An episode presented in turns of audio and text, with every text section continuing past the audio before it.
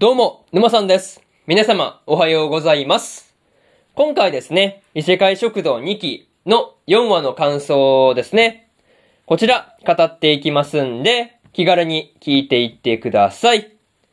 というわけで、早速ですね、感想の方、入っていこうと思うわけですが、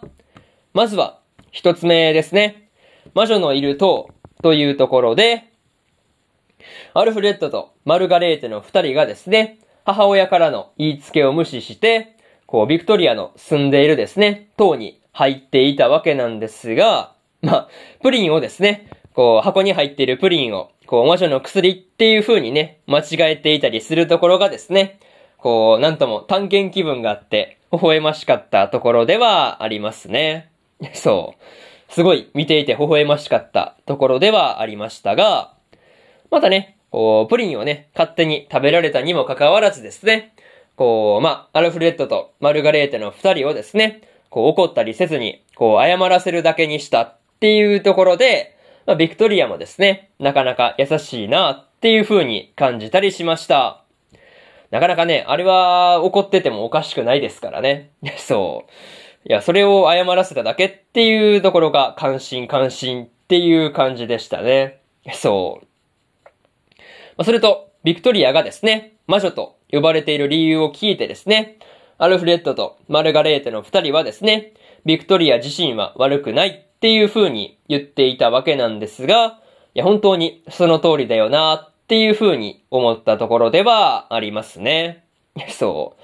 まあ、これに関してはね、なんかこう、まあ、そのシーンを見ていてですね、子供の方がこういった、こう、善悪に関してはですね、まあ、大人よりも見分けられているんじゃないかなっていう風に思ってしまう。なんかね、そういうところではありましたね。そう。どっちかって言ったら、大人の、まあ、大人の側であるですね。こう、まあ、母親たちの方が、こう、なんていうかね。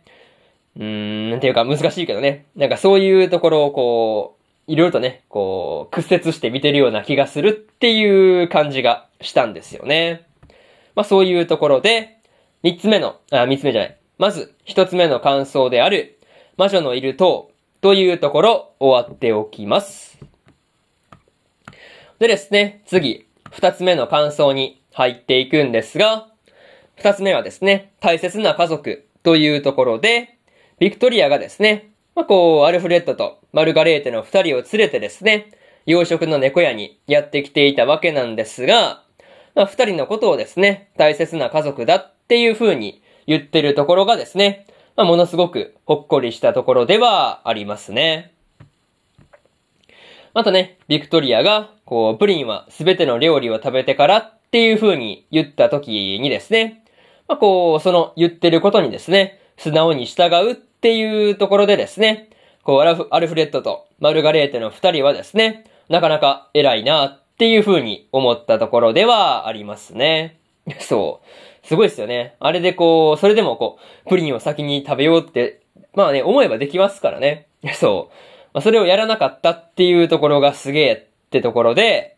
まあ、それとね、こう、わざわざ、こう、お子様ランチをね、注文したりするっていうところもですね、ビクトリアの、こう、二人への優しさというかね、なんかそういうところを感じられた話ではありましたね。まあ、にしてもね、ビクトリアが二人を連れて猫屋にやってきた時にですね、アレッタがお子さんがいらっしゃったんですか？っていう風にね、驚いていたりするところがね、あったんですけど、なんかあっこはね、すごいこう思わず笑ってしまったところではありましたね。そう。でもね、確かにこう見た感じ、なんかね、子連れで来たようにしか見えないですからね。なんかそういうのもわかるような気がしたというところで、二つ目の感想である、大切な家族というところ終わっておきます。でですね、次、三つ目の感想に入っていくんですが、二人で30皿というところで、パッケとピッケの二人がですね、猫屋でクリームコロッケをですね、一人15皿ずつ食べていたという話がね、出ていたわけなんですが、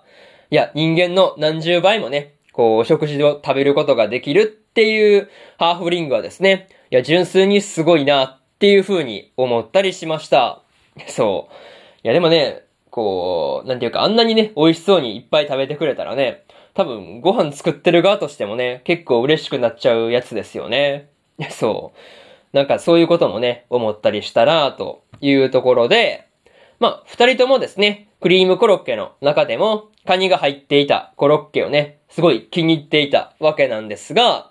まあ、マスターがね、こう、説明に、困っカニの説明に困った時に、黒がフォローしていたわけなんですが、まあ、そこはね、ナイスフォローっていう感じでした。まあ、それと、こう、クリームコロッケをね、注文して、まあ、こう、まあ、味がね、3つも楽しめるっていうところはね、なんていうか、すごくいいんじゃないかなっていう風に思ったりはしましたね。そう。なんかそういうのいいですよね。お得感があるというか、なんていうか。なんかそういうところがいいなっていう風に思ったという感想と、またね、こう街でこう、パッケとピッケの二人がですね、シチューを作って売り出したりしていたわけなんですが、パンにね、浸して食べると美味しいよっていう風に言ったことで、こう、パン屋にもね、全然人が来てなかったパン屋にも客が流れていくっていうところはですね、見ていてほっこりしたところではありましたね。なんかそういうところがすごいいいな、平和だなっていう風に思ったよというところで、三つ目の感想である、二人で30皿というところ終わっておきます。でですね、最後にというパートに入っていくんですが、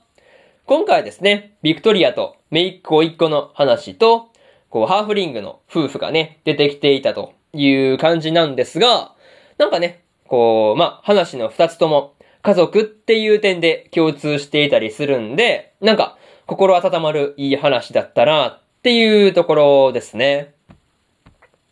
また、パッケとピッケがですね、本当に海に行ってカニを捕まえたりしたのかなっていうところがですね、ちょっと気になったところではありますね。まあ、それと、アルフレッドとマルガレーテの二人がですね、まあ、次はいつね、こう、まあ、登場するのかなっていうところでですね、今から結構楽しみなところだったりするという話で、とりあえず、こう次回の話でですね、どんな料理が出てくるのかなっていうところも含めて、こう今からね、楽しみなところという感じで、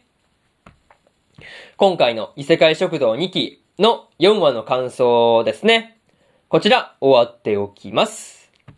でですね、今までにも1話から3話の感想はですね、それぞれ過去の放送で語ってますんで、よかったら過去の放送もですね、合わせて聞いてみてくださいという話と、今日は他にも2本更新しておりまして、最果てのパラディンの第3話の感想と、